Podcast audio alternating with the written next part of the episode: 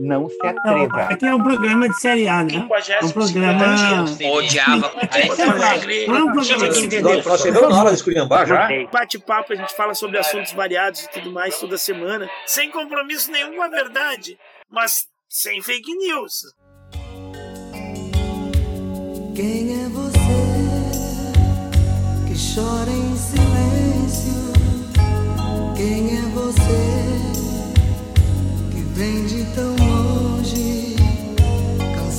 De amar, cansado de tanta espera, de um pouco de paz nas guerras do amor?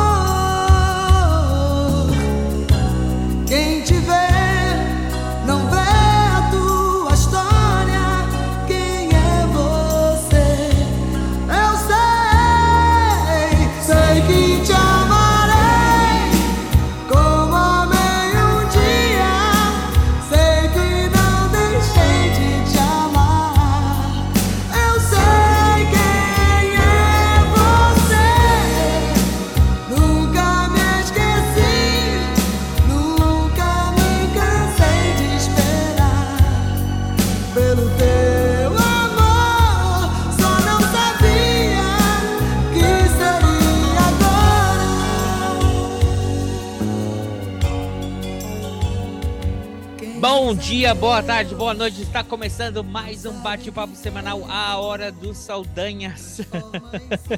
Eu aqui rosteando esse episódio, André Saldanha. Hoje, no dia 27 de ou, agosto de 2022, faltam 126 dias para o fim do governo Bolsonaro. Desça daí, seu corno, desça daí. Desça daí, chifrudo, o que que há? Você ganhou, foi ganha, não foi águas pra voar. E comigo junto aqui, meu co-host, meu colega, amigo, companheiro, colega Ivo, boa tarde. Boa tarde, o André todo empolgado, chegou a milhão correndo, rindo, sorridente, tá muito feliz. É isso aí, André, vamos lá. Força na peruca. Força na peruca, porque hoje é o dia, esse dia 27 de agosto. O que, que a gente tem para hoje? Hoje aqui é o aniversário de Paulinho Mosca. Opa! Também é o aniversário da Sandra de Sá. Também, bom. E, e sabe o que, colega Ivo? A gente teve um, um episódio semana passada meio, né? Marromeno, foi para cobrir aí um espaço aí, coisa e tal. Mas a gente tinha muita coisa importante para falar semana passada. Não sei se você lembra. Que também tem a ver com essa semana. Porque, afinal de contas, a gente tem data redonda hoje, É, né? é. A declaração O que, que aconteceu? Você que é professor de história, o que, que aconteceu há 80 anos atrás, finalmente? A, a declaração de beligerância, de estado de beligerância do Brasil em relação à, à, à Alemanha, Brasil, na Segunda Guerra Mundial. O Brasil, o, o- Getúlio Vargas, ele foi muito hábil na política, na política externa brasileira, todo mundo reconhece isso, antes da guerra, né? no período. Porque o o Getúlio Vargas vai pegar o Brasil no momento da, da crise mundial do capitalismo. Ele vai assumir o Brasil justamente no momento de crise mundial do capitalismo, que começa em 1929 e vai se estender alguns, por, um, por um tempo. Então, o, o, o Getúlio Vargas ele consegue jogar Tem a quebra da bolsa, né? é, a quebra da Bolsa de Nova York de 1929, e ela vai ter efeitos mundiais.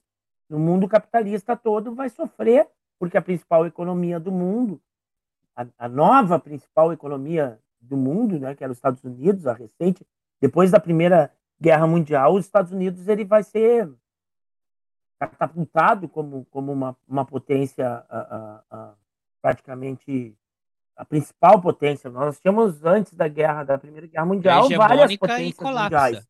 E aí depois da Primeira Uhum. Guerra Mundial, os Estados Unidos é, é, é o que vai se dar a bem. hegemonia. E aí ele começa a liderar a economia mundial e, e tem a crise do capitalismo de 1929, a quebra E da bolsa da- de Nova York. E isso vai afetar a economia do mundo inteiro.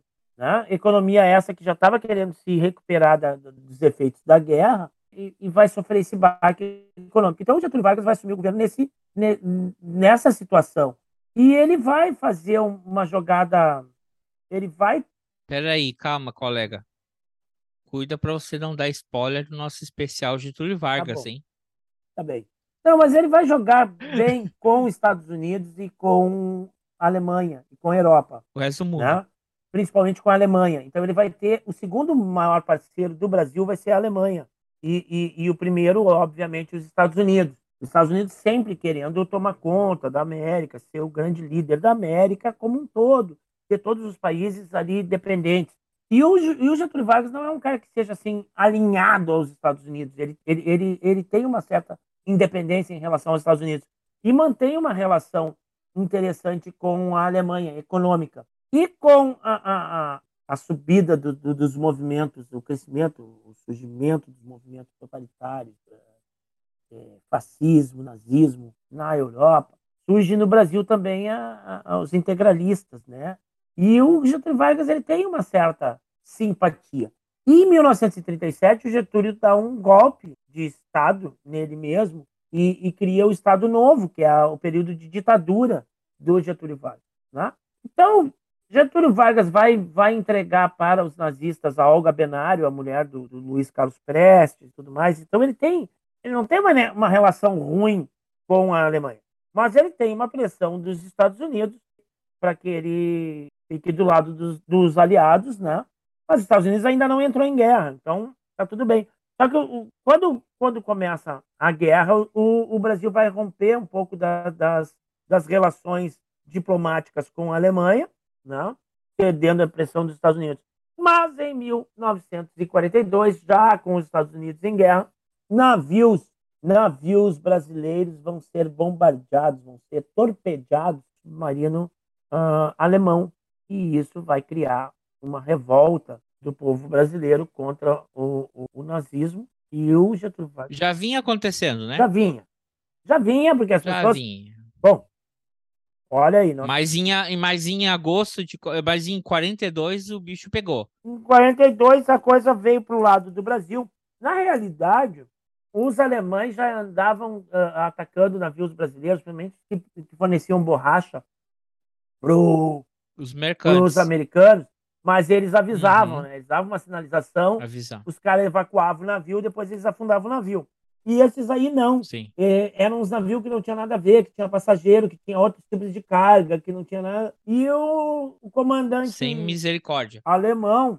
Eu tô comendo pipoca, por isso que o som tá saindo quebrado. O comandante alemão vai lá e detona esses navios aí, aí há uma comoção. E aí o Getúlio Vargas é obrigado a se posicionar, né? E nós vamos ter então a de... É, porque né, é uma comoção, porque teve o verão da lata e esse foi o verão, o, foi o inverno do presunto, né? é verdade. Porque não. começou a aparecer vários corpos na praia. Aí não tinha mais Foram como. 600 pessoas que 600 É. pessoas que perderam a vida nesses nesses ataques. E eles foram muito seguidos, né? Uhum. Um- um- teve três que foi no mesmo dia, Sim, praticamente. Acho que né? seis dias de Então- diferença, quase. É. Então isso fez com que o Brasil en- entrasse em guerra oficialmente. É, entrasse ou fosse vê que forçado, tem uma né? diferença Porque teve, naquela época. teve, um, teve uma pressão social, teve uma pressão popular também, né, colega? Também, além da pressão norte-americana. A pressão norte-americana era grande em cima do Brasil para que ele se posicionasse. E porque o Brasil apresentou uma certa neutralidade, uma posição de Uhum. neutralidade no início da guerra. Uma Suíça, né? Como é um É. país neutro. E aí, e aí ele vai romper essa neutralidade em 42. Mas aí tu vê como é que as coisas são naquela época. né? O Brasil não tem uma, uma força militar Uhum. preparada para aquele tipo de, de conflito. Né? A Força Expedi- Expedicionária Brasileira vai ser criada em 43 Sim. e eles só vão entrar em combate em 44. Uhum. E aí tem a piadinha, né? Os caras diziam, tinha um charge que dizia, é mais fácil uma cobra fumar do que a FEB entrar em operação, que é a Força Expedicionária Brasileira. Por isso que o símbolo da FEB é aquela é uma cobra com capacete, né? E ela fumando e os caras ah, botaram o lema, né? A A cobra vai cobra vai fumar. fumar. Agora a cobra vai fumar. E aí isso acabou virando jargão popular, né? Ah, ah, até pouco tempo atrás as pessoas ainda usavam isso. Ah, agora a cobra vai fumar. Agora a cobra fumou, né? Tipo assim, como uma, uma expressão assim de que a coisa encrencou mesmo, né? E os caras botaram, agora a cobra vai fumar. Mas e, E aí o Brasil entrou em guerra. e isso vale para aquilo que a gente sempre fala. Para ter uma revolução, para ter um golpe, para ter, você precisa de três fatores como você precisa para fazer fogo. Você precisa de oxigênio, combustível, ignição. Você tem um forte movimento da Uni, reconhecido, né? Da Uni, Uhum. fazendo protestos porque o governo era neutro. Mas vamos dizer a verdade, a gente tem que ser honesto. Se não tem o fator externo dos Estados Unidos promovendo e bancando o pessoal para ir para a rua, o movimento popular, a gente não tinha o terceiro. Porque a gente tinha uma grande revolta popular de, de ver corpos aparecendo nas praias brasileiras, de navios eh, não só mercantes, mas navios de, de tripula com, com passageiros sendo afundados, um movimento estudantil, mas você tem que ter uma, uma pressão externa. Por isso, ó, nada vai funcionar se não ti- você pode não, olha, e é isso que eu, que eu sempre gosto de falar, não vai ter golpe, não tem como ter golpe, porque você pode ter todo o exército do lado de uma pessoa, mas se você não tiver a população e um fator externo, um agente externo, um país, como nesse caso era os Estados Unidos, não tem porra nenhuma. Não vai ter merda nenhuma de golpe, de revolução, de não vai ter merda nenhuma, porque não é só a Uni e, e, e o pessoal que estava ofendido. Era os Estados Unidos ali que estava incentivando também essa parada. Pode ter, tem certeza disso. E aí o governo teve que dar, o Getúlio teve que dar aquela regadinha e entre um lado, ele estava entre um lado e outro, ele decidiu o lado certo. Ainda bem. E, e ele barganhou, né? Barganhou. Ah, ah, em, em troca, ele ganhou a CSN, né? A Companhia Siderúrgica Nacional, que era um, um- um sonho do, do, do Getúlio Vargas, né? De, de ter, de instalar, para alavancar a indústria ah, brasileira. Aliás, a, o, a- o grande alavanca, a gente já tinha indústria no Brasil, é óbvio, já tinha classe operária, já tinha um monte de fábricas, mas eram fábricas de alimentação, fábricas têxteis. Mas é, é, o Brasil vai dar um boom da industrialização e da urbanização, né? do, do diminuir. Quando a, a população brasileira começa, ela é predominantemente rural e ela começa a migrar para ser uma população ah, urbana, é na época do Getúlio Vargas. E uma das, da- da- das coisas é essa industrialização, uma indústria mais pesada. Os Estados Unidos cedem com isso, né? cedem financiamento, cedem ah, ah, ah, tecnologia para se instalar a, a Companhia Siderúrgica Nacional. Isso é autonomia para o Brasil. tá? Isso é muito importante. Tá? É, eu não quero dar spoiler do governo, do, do, do programa do Getúlio Vargas aí, mas tudo bem. Isso é autonomia. Os Estados Unidos não estavam muito afim que o Brasil mandasse soldados para a guerra, tu sabia? Os Estados Unidos não queria que o Brasil mandasse soldados para a guerra. Os Estados Unidos queria que o Brasil declarasse guerra, oficialmente estivesse em guerra contra a Alemanha, mas ele não não estava muito interessado que fosse um contingente de homens lá para a Europa. Não sei se por uma questão de equilíbrio de forças, porque daí, olha só, a gente tem que pensar uma, umas coisas aí. O Brasil estava tá, acostumado com revolta, com revolução, com... a gente teve, desde a instalação da República lá, a gente teve a revolta de Canudos, expedição militar lá para Canudos, blá, blá, blá, blá, blá, blá, blá. teve a, a, a Revolução Federalista de 1993 aqui no Rio Grande do Sul, em Santa Catarina, teve a, a, a revolta do 1893, falou, né? contestado, teve a, a, a Federalista de 23, teve a, a, o movimento tenentista, teve a coluna Prestes, teve a Revolução de 30, teve a Revolução de 32 e tudo mais, mas é tudo no outro nível do play, sabe? Do game. É no nível 1 do game. É o cara montar cavalo. local. É montar a cavalo e, e dar tirinho montado a cavalo, com dois ou três canhão. Não é o nível hard da Segunda Guerra Mundial. Não é nem o nível da Primeira Guerra Mundial, né? Primeira Guerra Mundial, o Brasil já também não estava no nível, né? Para encarar. Aí agora tu tem uma guerra com submarino, com avião, com canhão, porrada pra cacete, com, com metralhadora do, do, caramba, sabe? Com, com, com um armamento muito mais ah, ah, poderoso e um, um nível de combate, de extermínio muito fora da, da, da, capacidade brasileira, vamos dizer assim, de entrar em guerra. Tanto é que demorou dois anos para o Brasil, de fato. Os brasileiros foram treinados pelos americanos e os brasileiros utilizaram e depois herdaram, depois do final da guerra, eles herdaram uma série de equipamentos, porque os Estados Unidos continuam em guerra, né? O Brasil, os Estados Unidos depois vai para a guerra da Coreia. Então, os Estados Unidos têm o seu grande inimigo lá, a, a União Soviética, né? Para quem ele destinou as duas bombas atômicas lançadas no Japão, né? Ele destinou para a União Soviética, verdade. Acho que a gente já comentou isso aqui. Então, os Estados Unidos vai continuar no seu avanço tecnológico da indústria bélica. Aí, o que, que ele vai fazer com aquele material da Segunda Guerra Mundial? Ele vai uh, doar, né? Vai dizer doar, emprestar, vender, passar para frente para continuar. E aí vai vir para o Brasil essa um segunda mão. Né? É, mas eu acho que os Estados Unidos tinham um pouco de medo, um pouco de receio hum. de ter um exército equipado com a população que o, que o Brasil tem, com o espaço territorial que o Brasil tem, que o Brasil chegasse a esse nível de, de tecnologia. Né? Isso talvez fosse um receio norte-americano. E o próprio Getúlio Vargas, logo depois do fim da guerra, ele se ocupa em desmobilizar Uhum. a FEB rapidamente, né? Porque Se um tivesse deixado o pessoal casar no- na Itália e não trouxesse para o Brasil, ficavam lá na Itália, tinha, não precisava ter tão triste. Tô lembrando da música do, do... Italiana. Mandou 25 mil. O Brasil enviou 25.545, 455 soldados, por aí. Se alguém, se alguém Na confere FEB. isso aí, manda para nós. E morreu 454 soldados, cara. Então, tipo assim, o Brasil não foi tão mal na guerra, né? Vamos dizer. E o Brasil conseguiu liberar vários lugares.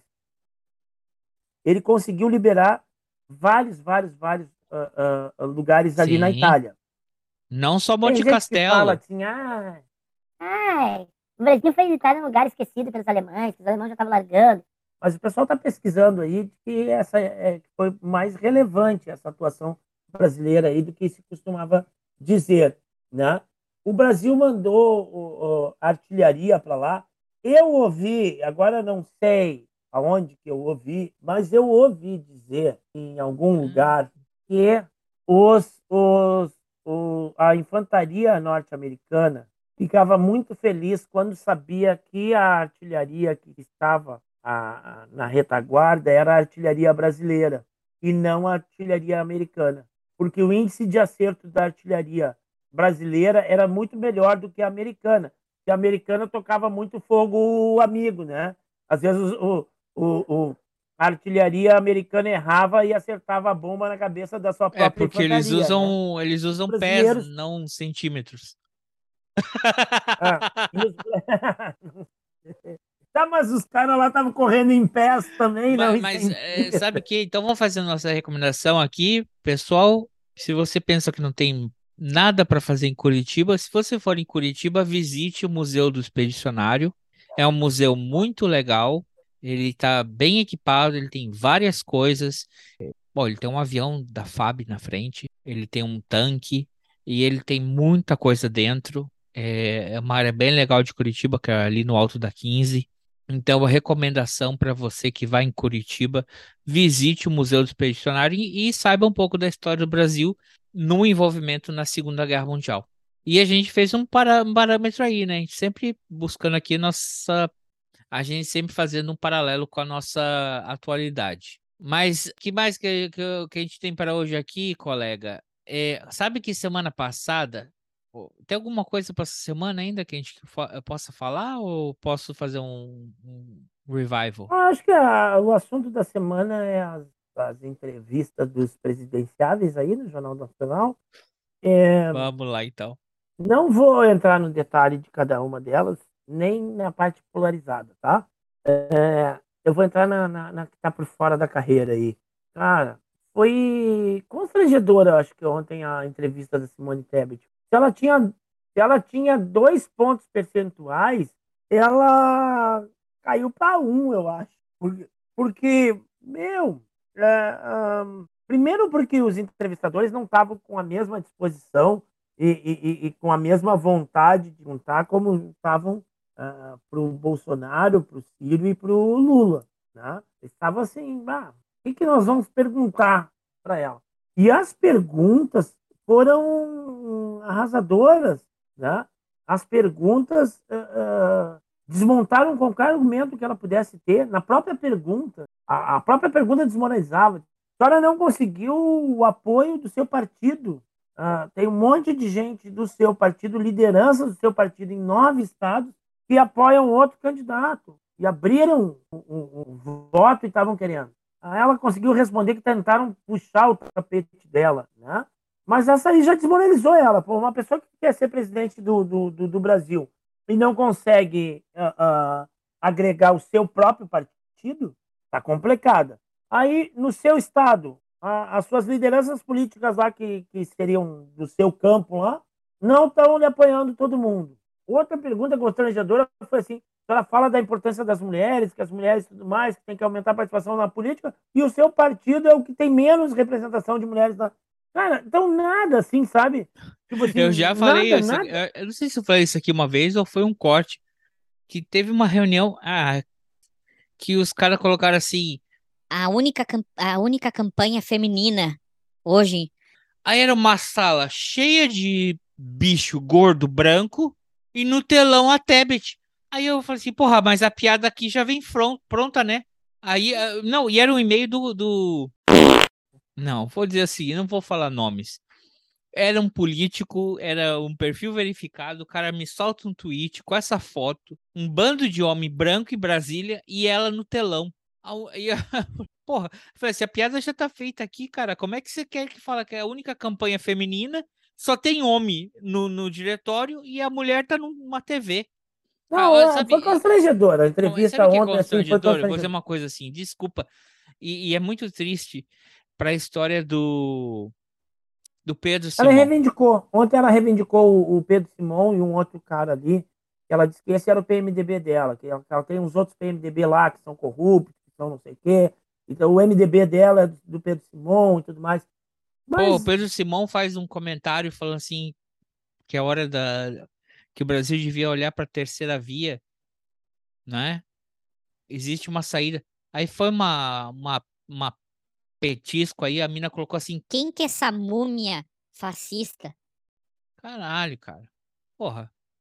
Vai ver um pouco da história, cara. Tu pode discordar das pessoas, mas vai chamar o cara de múmia fascista? não, é um cara que tem uma trajetória, que tem.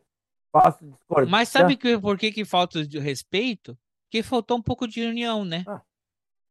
Faltou ali, a gente ver ali quanto é que ia fazer naquele teto de vamos taxar grandes fortunas. Vamos tentar chegar no meio termo aqui. Não, não quiseram chegar nesse meio termo, não conseguiram chegar nesse meio termo. Aí tá nisso. Mas assim, Temos grandes lideranças do passado passando vergonha, uma mulher passando vergonha alheia e podia ter sido aliada por uma, uma terceira via mais forte. Esse é o problema. eu não sei, dizem que, que o Bolsonaro, pelo menos no começo da semana, diziam que ele que ele estava que ele tinha ido bem na, na- na entrevista, que tinha sido boa para ele. Eu não sei os comentários a respeito do Ciro, se foi boa o Ciro, mas me pareceu, porque eu vi a, a, a, a entrevista do Ciro, achei que estava legal assim. Eu não vi ela inteira, eu vi uma parte, parte final, eu acho. Ah, Não, peraí, vamos fazer também seguinte, todo mundo vamos- fala que vamos- não bem. vamos falar- Agora, para mulher, não, eu tava só fazer um comparativo das entrevistas, não entrando em mérito Faça, de ninguém. faça. tá? Eu quero fazer um comparativo da entrevista segunda, mas Tá. faça. Então todo mundo fala assim que de alguma forma os caras ah, ah, alguma coisa foi favorável nas suas entrevistas no Jornal Nacional. Para essa aí, coitada, eu acho que não, cara. Eu acho que ela, o- se ela tinha 2%, ela perde 1% tranquilo só com essa entrevista aí, cara. Eu achei muito constrangedora, sabe? Foi, foi, aliás, foi duro de assistir a entrevista inteira. Eu, que eu falei aqui, Bonner e a, e a Renata nem com vontade de perguntar não estavam. Esses caras estão cumprindo a tabela, assim. Mas e você não achou que isso teve uma grandíssima má vontade na segunda-feira? Na segunda-feira, Quando eles foram entrevistar o atual presidente Hum. da República, o, o, o cidadão ali sendo entrevistado, ele, ele solta uma, uma série de inverdades ou de fatos não verificados ou que vão muito em contra da ciência ou da verdade. E parece que chegava um ponto que era tão absurdo que aí eles. Tá, então tá, então tá, presidente. Vamos pro próximo tema. Aham, Cláudia, senta lá. Presidente, não. Candidato. Eu achei muito interessante que eles chamavam ele de candidato, quando ele poderia ser referenciado como presidente. Isso é- foi algo muito sutil, muito interessante, mas Mas ali ele é candidato. ali ele estava como candidato. Candidato e não sei o quê. Blá, blá, blá, blá, blá, merda, merda, merda, bosta, bosta, bosta, mentira. Tá, candidato? Então tá. Que Ah, seja, é- próximo. Mas você não achou que isso foi muito. 40 mentiras. Não, eu acho que faltou alguns pontos para ser explorados ali. A fome, a Uma inflação. mentira a cada três minutos. Fizeram Não, a conta. mais. Foi mais. Que Ele deu 40 mentiras, foi 40 minutos, foi uma por minuto. Não, é, saiu no próprio Globo. Foi uma mentira a cada três minutos. Deve ser que eles contam o tempo de fala do, do William Bonner também. Aí o William Bonner não tava mentindo. Mas, cara, você não acha que foi meio. é, Tem Ou... uma hora que o Bonner parece que fala assim, tá, tá. Tá, vamos Ah, vai tomar no cu. Tá bom. Então, então tá, então tá, a terra é plana. Tá, tá. A Terra é plana, Bozo. Vamos passar pra próxima pergunta. Mas eh, você achou que eles queriam explorar. Podia ser um pouquinho mais, né? Mas é, é, é. Como o cara falou assim, Eu nunca imitei alguém faltando ar. Mentira! Cara, isso é meme, todo mundo sabe dele imitando alguém faltando ar. E ele fez não uma vez, ele fez duas vezes. Eu entendo, cara, às vezes já, já deve ter acontecido com você e com todo mundo que tá ouvindo aqui, que às vezes você, alguém tá mentindo na tua cara, mas é uma mentira tão óbvia que você fica atônito. E você não acredita que essa pessoa tá mentindo na sua cara nesse nível que ou você dá um soco na cara da pessoa, mas aí a gente não estaria sendo civili- civilizatório, ou você sai da conversa ou muda de assunto, ou fica. Mas eu, eu, eu acho que poderia ser mais incisivo, mas eu acho também assim, vou, vou agora fazer uma, uma. Não é uma defesa, mas tentar entender a posição dos entrevistadores. Tipo assim, ele usou, tipo, eu acho que uma técnica, porque é como tu disse, assim, tá, mas eu perguntei, não, mas tá, tu não me respondeu. Tá, tá, tá bom, vamos para outro assunto, né? Porque, tipo assim, a cara dele dizia assim, porra, meu, ai, se fuder, vamos falar outra coisa que tu vai continuar mentindo aqui na minha cara. Porque, para depois não dizer assim, Ah, mas os outros, vocês não pegaram pesado desse jeito. Vocês não insistiram. Porque eles apertaram, né? Eles apertam, né? Eles apertaram o Lula e tudo mais. Cara, eles apertaram Mas, o cara- Ciro a respeito de uma votação específica, que a gente tem até um episódio que a gente fez, que o Ciro, quando falou, vou, vou tirar, tirar minha candidatura se isso não for mudado. E aí os caras foram em cima disso, e, e ela foi incisiva em cima disso. Cara, eles foram incisivos em qualquer resposta que o Ciro dava. E esse cara, que a gente sabe do que ele fez, o que passou, cara, ele, ele, men- cara, ele mentiu na cara, ele falou assim, 48 horas chegou oxigênio na Amazônia. Mentira! Negativo. Vamos lá. Eu não moro na Amazônia, colega Ivo não, colega, não mora na Amazônia. Busquem nas notícias, não busquem pela gente. Procurem qualquer pessoa que você goste. O Whindersson Nunes, Folha, o, o Globo, qualquer. Não chegou em 48 horas. Sabe o que chegou mais rápido? Oxigênio vindo da Venezuela do que vindo do governo federal. É verdade. Isso é bizarro. Essa mentira que esse cara fez. Tá, vamos pular para a próxima pergunta. Do nível de pergunta. Cara, eu, eu vou dizer uma coisa. A gente já sabe quem é que é a tchutchuca do Centrão. Mas quem bate palma pra ele, cara. eu- a, desculpa, Leon Bonner e, e- Como é que é o nome da mina? E Renata. Ou vocês queriam pegar muito mais mentira desse cara, ou vocês foram muito fracos com ele. Porque eu tenho certeza que, ao contrário, que o grupo de bolsonarista pegou toda essa entrevista e fez cortes de lacrações ou mitadas dele, cara. Mas eles iam fazer, mas eu acho que eles eu acho que era isso que eles estavam esperando, entendeu? Para fazer aquele antidiscurso. Ah, Globo Vídeo, não sei o quê, só ataca o presidente, tá todo mundo contra o presidente, o mundo inteiro é contra o presidente, o STF é contra o presidente, a imprensa que é contra o presidente, o PT tem uma conspiração comunista internacional contra o presidente, o governo dos Estados Unidos, da França, da puta que pariu é contra o presidente. Coitado do presidente, só Jesus tá do lado dele. Eu acho que eles queriam fazer toda essa choradeira.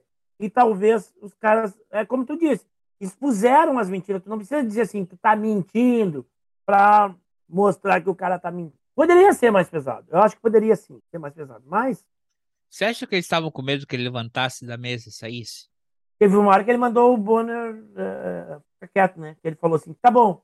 Já esgotou isso aí, vamos para outra pergunta. Ele falou isso. Esse, esse assunto encerrou. Teve, teve uma hora que ele falou: É, co- esse assunto encerrou. quando Vamos ele, pra outra pergunta. quando ele quis ser que a mesma pergunta que, a, que e vamos fazer um parâmetro que foi a mesma pergunta que fizeram no debate entre Joe Biden e Donald Trump e ele perguntou existem grupos nacionalistas radicais e o senhor denuncia eles e aí ele fez aquela ele fez, é, Stand by, stay put. que foi pior. É como assim, re- relaxa aí, mas fiquem, fiquem em prontidão. Uhum. E, ou seja, ele não denunciou os grupos. E, e o que o William Bonner estava tentando forçar o, o- era é, a- o, o atual presidente a reconhecer as eleições, o resultado que fosse. E isso que ele quis fazer. Foi aí que ele deu essa. Aí que Ele ele. Disse: se forem limpas, se forem É, limpas. Ele deu um condicionamento. é, ele não é, respondeu. é, se- é, mas. Se forem limpas, eu vou reconhecer qualquer eleição limpa, eu reconheço. Mas ele pressionou e foi aí que ele deu, foi aí que ele deu esse pitizinho dele. É. Então tá, já deu esse assunto, né, Bolin? E, eu- acho que faltou também falar, porque quando falaram do dos grupos radicais e do, do, do- negócio de defesa de AI-5, e eles disseram, ah, nem existe AI-5, o pessoal fica defendendo. Estão lá nas faixas, eu não posso controlar o pessoal que está lá nas faixas. Mas faltou dizer, mas o teu filho. O teu filho falou que ia entrar lá com um cabo com soldado para fechar o STF. Exatamente. Ô, William Bonner. Cara, eu já vi um recorde que colocaram assim, né? Que agora se usa esse estilo TikTok, né? De tela celular. Ninguém mais vê widescreen, todo mundo vê tela celular. E colocaram três, né? Não colocaram tablet. Colocaram as três entrevistas enrolando ao mesmo tempo e você vê a, a, a linguagem corporal das pessoas. Não vai fa- falar. né? E o Bolsonaro tá aqui na mesa. Ele tá aqui na mesa assim, ó. O Bolsonaro ele tá para trás da mesa. Ele está contrário, ele está completamente antagonista àquela conversa, não é? Você tem dois pré-candidatos paralelos. Ele não está propositivo. Ele- exatamente. A Tebet também ontem ficou durinha o tempo inteiro. Mas tu vê, o Ciro, ele vem para frente. O Ciro tá, né? Uma linguagem corporal. O, o, o Lula também. O Lula vira Uhum. pra câmera e vai. Então, tipo assim, é o cara assim, eu tô aqui para disputar essa eleição, eu quero. E o Bolsonaro é o contrário, ele tá refratário. Assim, Estão querendo me tirar. Estão querendo me tirar. Essa é a linguagem corporal, exatamente. É o que tu fala aí. Tô querendo linguagem. te tirar, não. A gente vai te tirar aí, ô seu Vai, seu vagabundo. desgraçado. Filha de uma puta. Só Vou lembrando que isso aqui é um podcast para maiores de 18 anos. É... Terá Se você- debate ou não terá debate, amigo? Tava, tava tudo certo que, o, que ele iria no, no debate, mas agora já regou. Como a gente sabe que ele é um arregão, ele não vai no debate. Cara, o debate é importante. Eu vou dizer o, o porquê. Por que que o debate é importante? Ah, por exemplo, o, o Lula, no final da entrevista dele, ele falou sobre ele também tem um plano para eh, tirar a- as famílias da dívida, assim como tem o Ciro Gomes. Então, os debates não é para xingar tua mãe é feia, teu irmão é caolho. Os, de- os debates eles são importantes para que as ideias, as proposições sejam mostradas para o público, entendeu? Para que, que os candidatos eles recebam críticas, absorvam críticas e melhorem suas propostas de governo, entendeu? Um dia depois de- da entrevista do, do Lula, a, a Vera Magalhães perguntou para o Ciro: Ah, você não acha que o, que o Lula está te copiando? Ele falou: Não, isso não é uma ideia minha, isso é uma ideia que existe. E, e mais vale que se absorva, que se utilize, que se melhore. Então, os debates, os debates políticos são importantes para isso. A gente gosta daquele, a gente gosta daquele cortezinho do Brizola falando filhotes da ditadura. É engraçado, é legal. Mas o que realmente vale para o debate político é que os candidatos mostrem suas ideias, compartilhem suas ideias e até uma troca entre eles, entendeu? Porque talvez alguma coisa que a, que a Tebet fale vai ser útil para o próximo governo, tá entendendo? Seja quem for que ganhar. E vice-versa. Então, por isso que o debate é importante, pra, pela troca de ideias, de forma democrática. Não um cara lá sentar e falar bosta para tudo quanto é lado e não poder ser contestado porque não querem que ele vá embora, porque ele vai ficar chateadinho, vai ficar, vai ficar pistolinha. Ah, um cilindro de oxigênio no seu cu. Aqui tem coragem. Mas então, o que mais nós temos?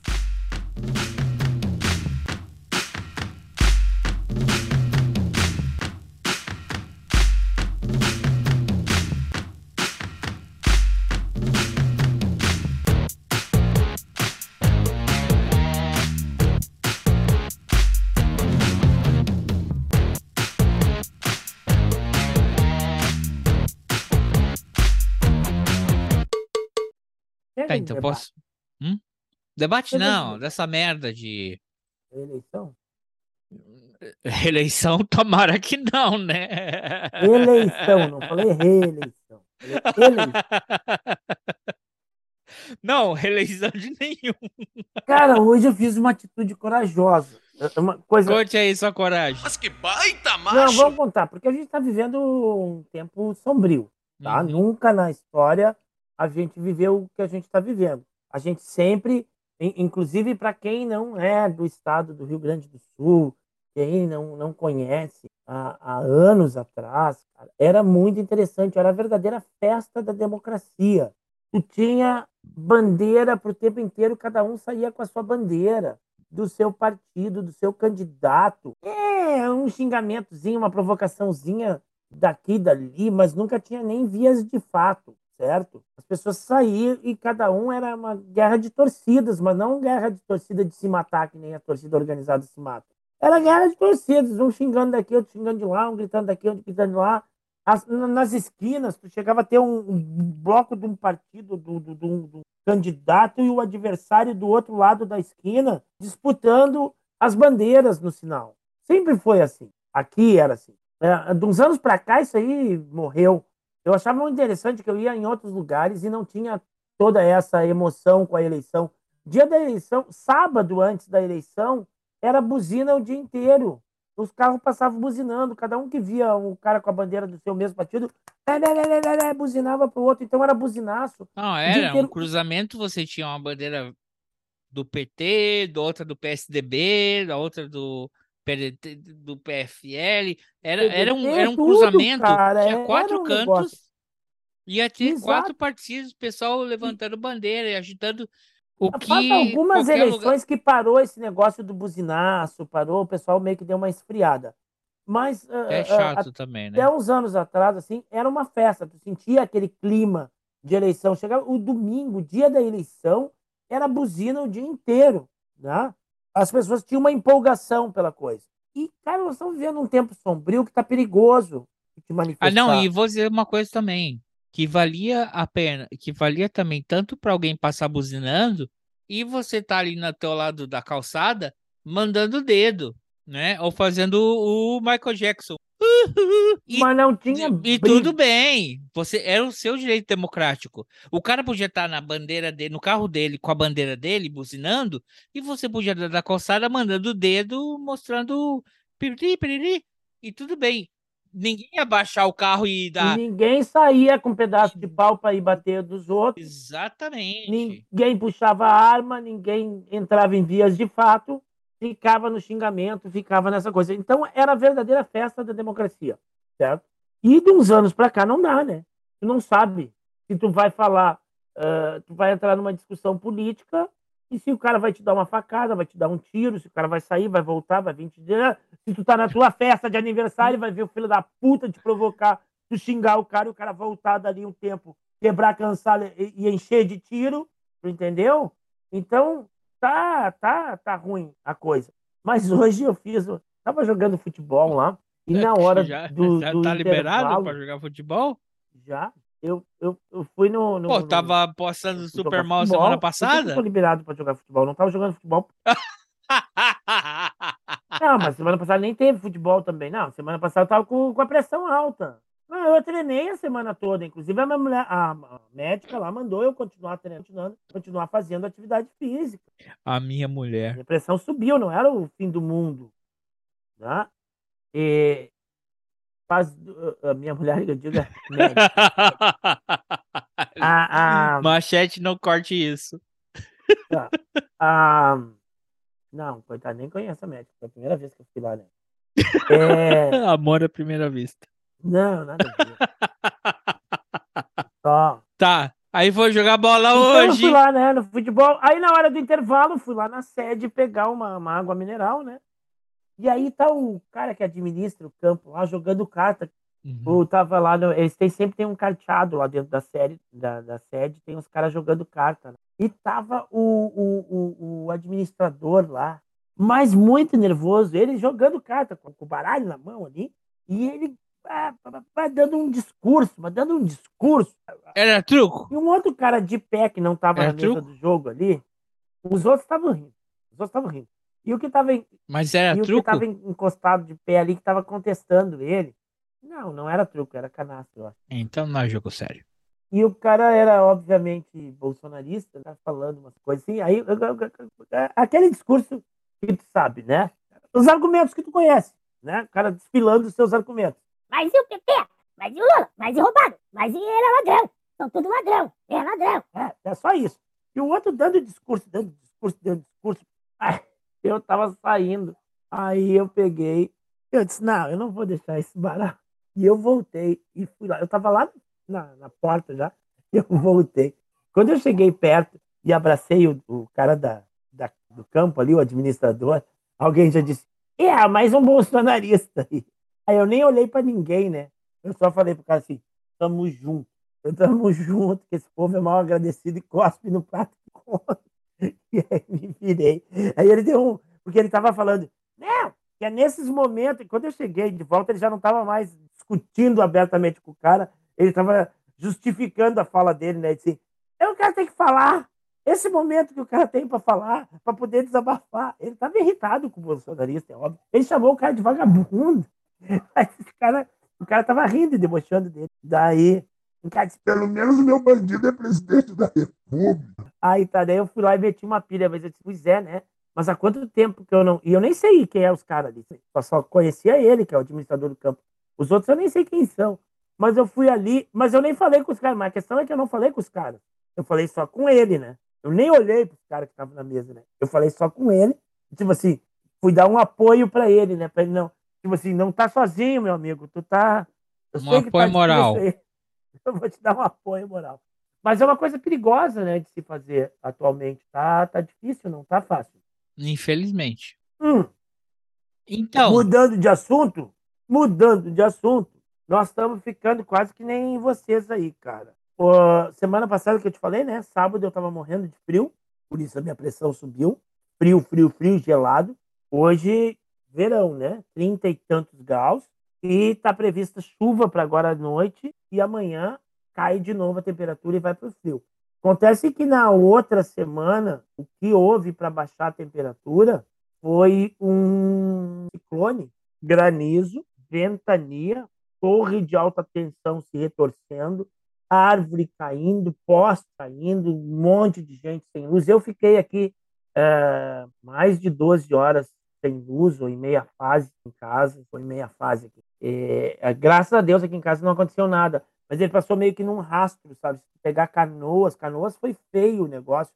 Teve vários colegas que tiveram problema nas casas, canoas, cachoeirinha, e passou por um pedaço aqui de Gravataí, foi até o litoral. Aquele rastro de destruição, assim, é como se fosse uma linha, sabe? Uma faixa de destruição. Aonde eu estava ali na academia foi muito granizo e o teto de zinco ali, pá, cara, uma barulheira ensurdecedora, janelas de aí eu te pergunto, qual é que é a trajetória do Rio Gravataí? O Rio Gravataí ele vem de Santo Antônio da Patrulha Ele nasce ali em Santo Antônio da Patrulha, não numa região alta, eu acho, ele nasce numa região baixa mesmo. E ele vem, ele, ele é um rio de banhado, na realidade, né? E ele vai até o rio Guaíba, né? Ele vai, ele vai no lago do Guaíba, ou no estuário, sei lá o que é, o Guaíba. Mas ele vai até o Guaíba, então ele vem, ele vem de Santo Antônio da Patrulha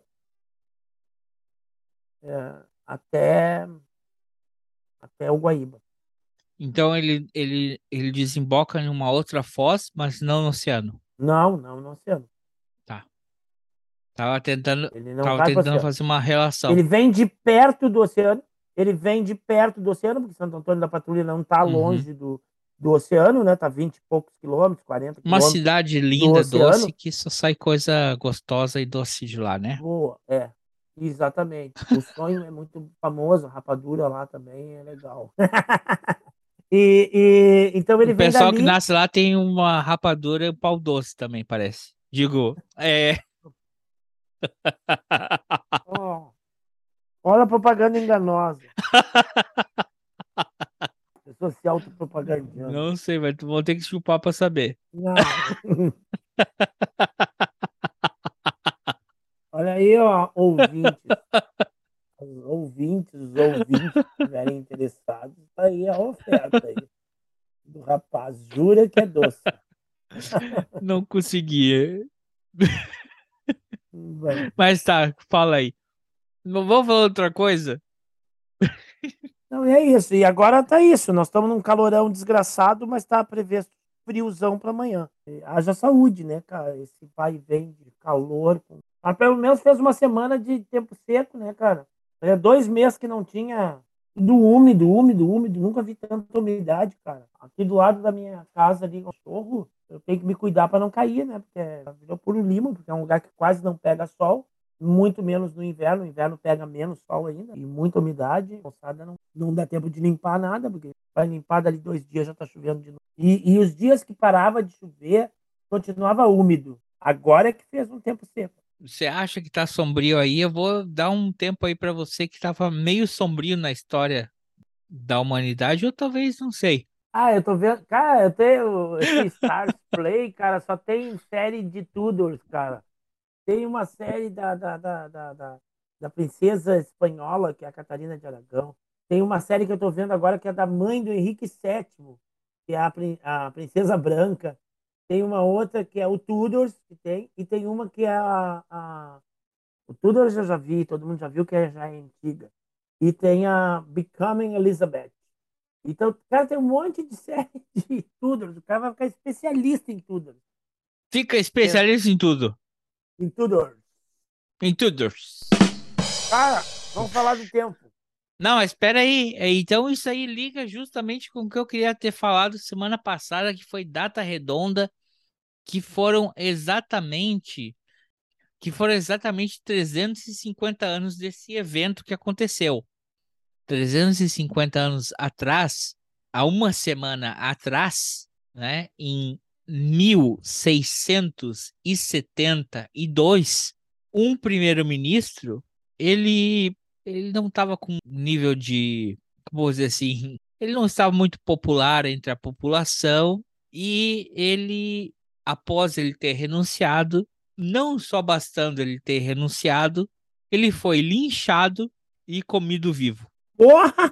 Aí ele pergunta: onde é que você acha que isso aconteceu, colega Ivo? Num país civilizado que nem a Inglaterra, Num país civilizado como a Holanda. a Holanda. Eu não sabia disso aí, não me lembrava disso. Então, ó, ga- pessoal, se você tem gatilho com, com canibalismo, é, já, já, já contou só, já pode dar um tchau e volte semana que vem, siga a gente, mande seu e-mail para a hora do Saldanha, arroba gmail.com ou siga a gente no Twitter, arroba a hora do Saldanha. Mas aqui eu vou ter que falar isso, cara, isso foi um fato, isso é um fato catárti- catársico, né? Tirando em conta que isso foi 1672, 350 anos atrás, não é? Em Haia, Haia, onde é o Tribunal dos Direitos Humanos, em Haia, e Vai ver que foi por isso que criaram lá.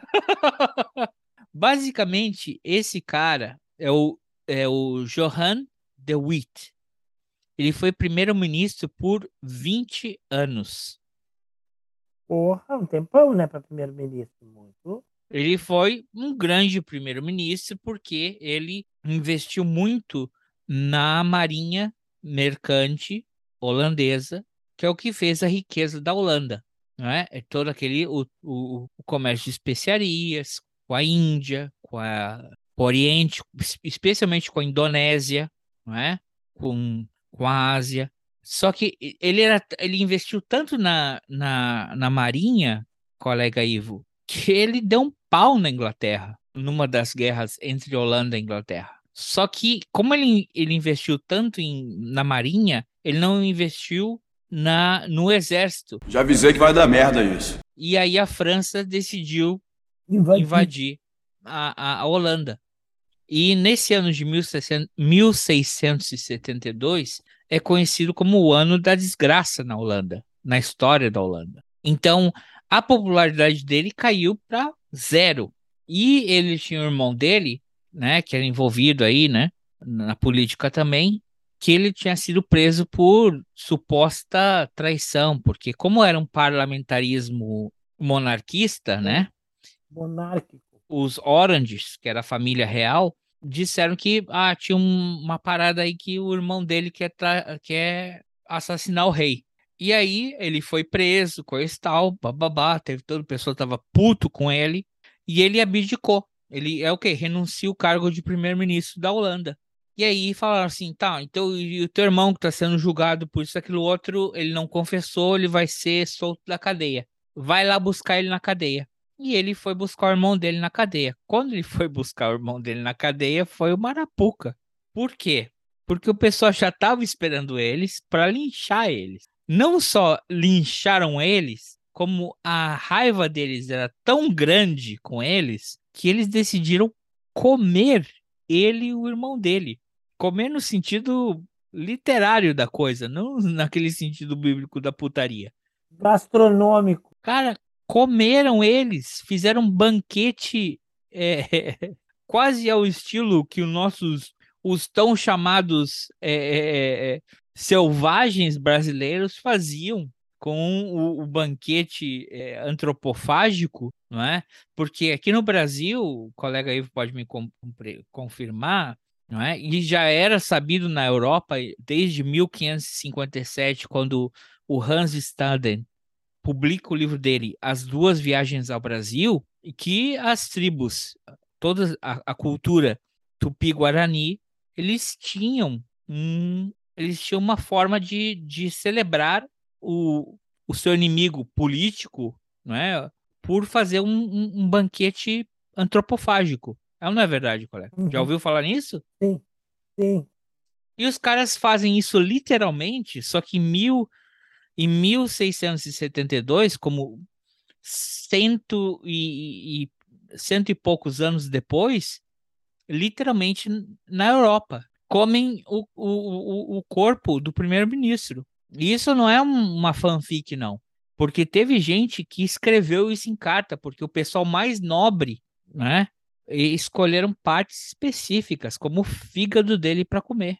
E tanto é que as pessoas envolvidas no incidente foram inocentadas um ano depois pelo rei da Holanda, o Orange. Então, isso foi uma coisa planejada de fazer o linchamento deles e também foi planejado, provavelmente foi planejado essa cerimônia antropofágica na Europa, copiando o Brasil. Falando em comer primeiro-ministro, o, o assunto da semana aí é.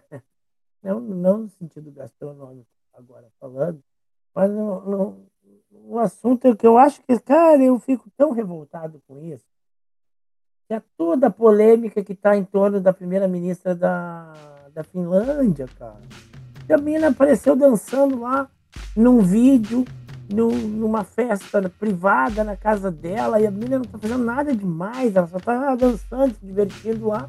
Dá, dando uma sensualizada na dança, mas e aí? Ô, mas peraí, colega aí, vou te salvar. Você tá sensual. Tá falando comer no outro sentido? Não, eu não tô falando de comer nada, tô falando do primeiro-ministro. primeiro-ministro. Comer. Vamos comer a primeira-ministra da Não, eu não Finlândia. falei isso. Tu tá colocando palavras na minha boca. Né? Eu tô falando. Porque, na realidade, estão devorando a menina, na realidade, estão fazendo Aham. Um, um- vamos dizer, um banquete antropofágico político dela, né? Um, um linchamento, um massacre político da menina em função dessa dancinha que ela fez aí, cara, que bobagem, as pessoas não têm o que, o que se ocupar, sabe? Os caras não têm o que se ocupar, não têm o que... que, que... Vamos falar da dancinha, da O debate político é tão raso que chegou nesse ponto. chegou nesse ponto. Ah, ora, a dancinha da guria. Ah, agora? Ah, tá. Então bota o. Veste ela de freira, pronto. Bota ela com uma roupa toda de preto, um véu preto na cara, uma burca, quem sabe. É, eu, já- eu, eu sei o que você tá falando, porque eu vi o pessoal falou Mas quem é que tá reclamando? que o Boris Johnson fez dancinha pior e mais ridícula. Ninguém falou porque era homem. Não, não. O Boris Johnson fez um monte de merda, né? Na, na realidade, o Boris Johnson tem uma coleção de merda. Estamos falando no, no campo da dança. Não, mas é, é- não, mas na dança, na questão de festa, por exemplo, ele fez, ele participou de várias festas durante a pandemia, quando ele proibiu toda a população de fazer isso. É totalmente diferente, entendeu? É um- No- Não, isso é verdade. A gente tem que falar assim: no dia que a minha rainha. A minha rainha estava sentada numa igreja vazia, no dia do enterro do esposo dela. o Era o caixão, ela, uma igreja vazia. Esse filho da puta tava fazendo festinha no gabinete. então, é um tema totalmente diferente, né? Uma coisa é a pessoa, sem pandemia, sem nada, com tudo liberado, ah, fazer uma festa particular na sua casa e estar dançando, os caras estão criticando, é o jeito que ela estava dançando. Não, não, já estaria errado se não fosse pandemia, né? Por ofender minha rainha. Não, tudo bem. Mas, mas vamos botar a pandemia em cima. Não, contra a lei. Tinha caído um outro cara, né, cara? Já tinha caído um outro cara antes, eu não sei quem era. Um outro menino, bem logo lá no começo da pandemia, que o cara desrespeitou. que Ele foi levar. é, exatamente, tinha um lockdown que ninguém podia ir para lugar nenhum, sair não. Ele pegou o carro e, e andou não sei quantos quilômetros para levar Ah, quem que era esse? a. O, o, o cara que criou, basicamente, o cara da campanha Brexit, que era o principal conselheiro do, do Boris Johnson.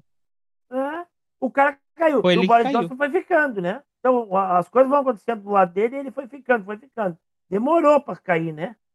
Demorou. Presidente da Argentina. O que, que fez? presidente? Não caiu ainda, né? Fez a mesma babaquice em casa. Foto de aniversário, festa em casa, no palácio oficial do governo, com todo mundo, família, no lockdown que ele criou, com regra que ele criou. Ele tirando foto no aniversário da, da esposa dele. É, é o cúmulo da. Inclusive da imaturidade política, né? cara? É, antes fosse. É, é o tempo que a gente está vivendo, né? A gente está vivendo um tempo de abobice tecnológica, né? Que as pessoas, todo mundo tem uma câmera, todo mundo filma, todo mundo tira foto. Aí, cara, os caras tiram foto, eles mesmos, eles mesmos filmam, eles mesmos tiram foto, num momento que eles sabem. Mas agora a- a provocação é a seguinte: o bicho pegou porque ela, ela é mulher e jovem, ou porque, ou Porque é grupo conservador de ou porque ela tá se aproximando da OTAN. Mas. Pam, pam, pam. Eu acho que esse é o defeito dela, né? Porque eu acho que a OTAN não deveria existir. Começar. Para começar, a OTAN é, é um Vai organismo. apertar qual botão agora? Tem dois botões para apertar. O organismo já deveria existir. Mas já deveria estar extinto. Esse organismo deveria estar extinto, certo? OTAN. E eu acho que isso é, um- é- é uma, uma merda, mas tudo bem. Não, mas quem está criticando ela são os grupos conservadores, é os partidos conservadores.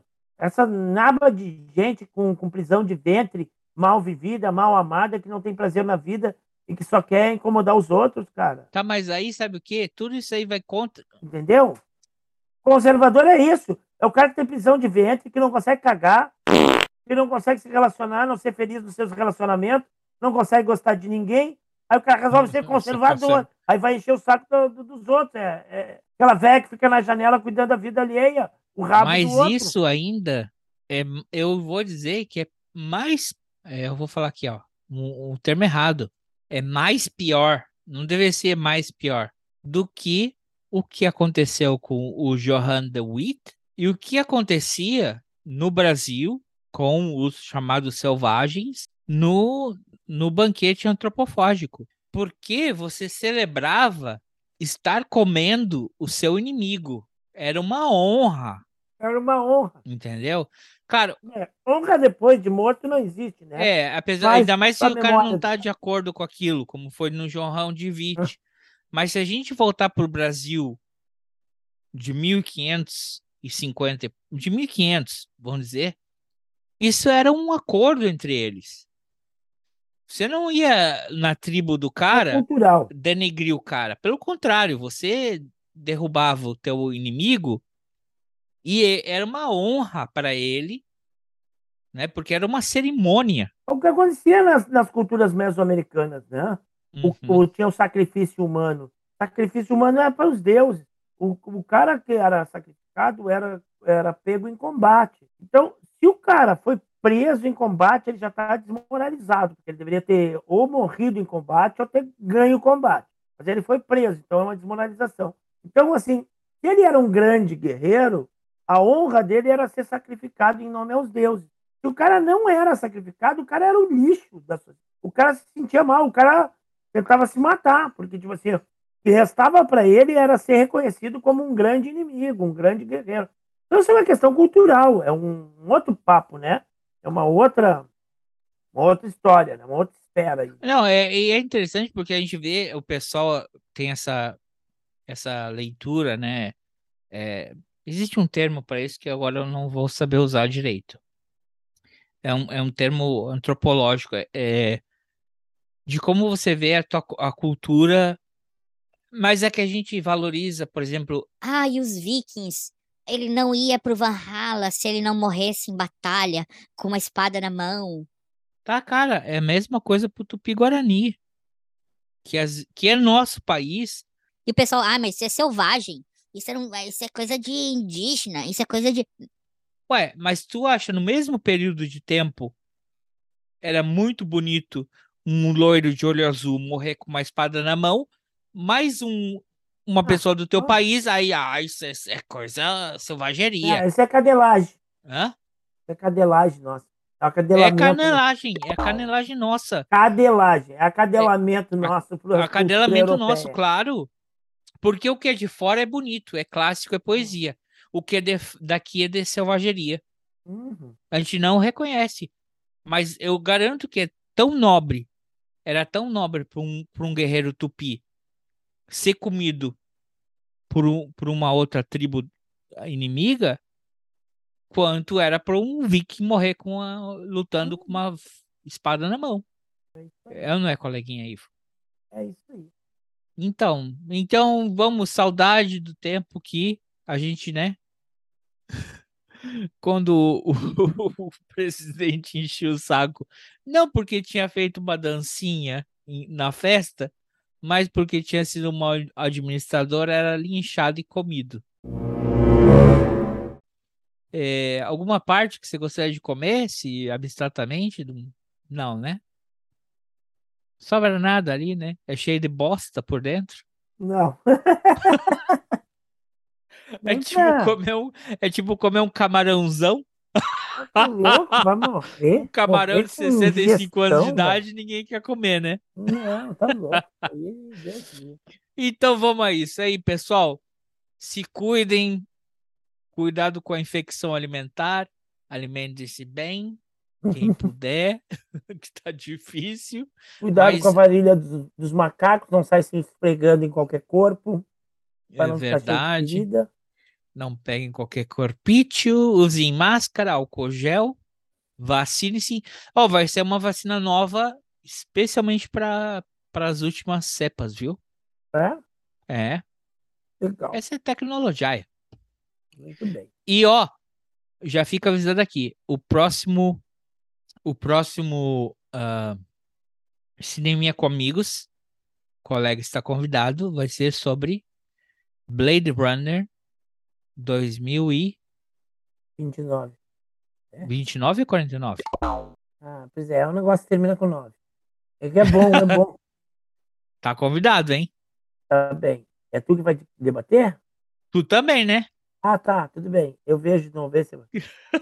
Essa semana eu não consegui. Essa semana foi muito difícil para mim, eu não consegui. Então é isso aí, galera. Sigam a gente, acompanhem nós. E se a gente falou alguma porcaria aqui ou erramos alguma coisa, mande nos comentários que a gente corrige semana que vem ou a na gente próxima. falou demais, tá? Porque porcaria a gente falou. Ah, isso é normal. Quem vem aqui vem por porcaria mesmo. Abraço, Uma- colega Ivo. Um abraço, André. Tchau. Fica bem, segura a pressão aí.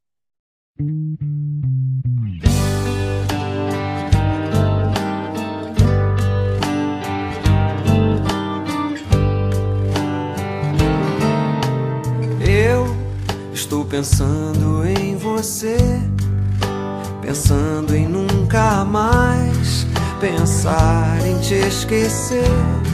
Pois quando penso em você, é quando não me sinto só, com minhas letras e canções, com o perfume das manhãs, com a chuva dos verões, com o desenho das maçãs. Com você me sinto bem, eu estou pensando em você, pensando em nunca mais te esquecer. Eu estou pensando em você, pensando em nunca mais te esquecer. Eu pensando em você, pensando em nunca mais pensar em te esquecer. Pois quando penso em você, é quando não me sinto só. Com minhas letras e canções, com o perfume das manhãs, com a chuva dos verões, com o desenho das maçãs. É com você me sinto bem. Estou pensando em você, pensando em nunca mais te esquecer. Eu estou pensando em você, pensando em nunca mais te esquecer.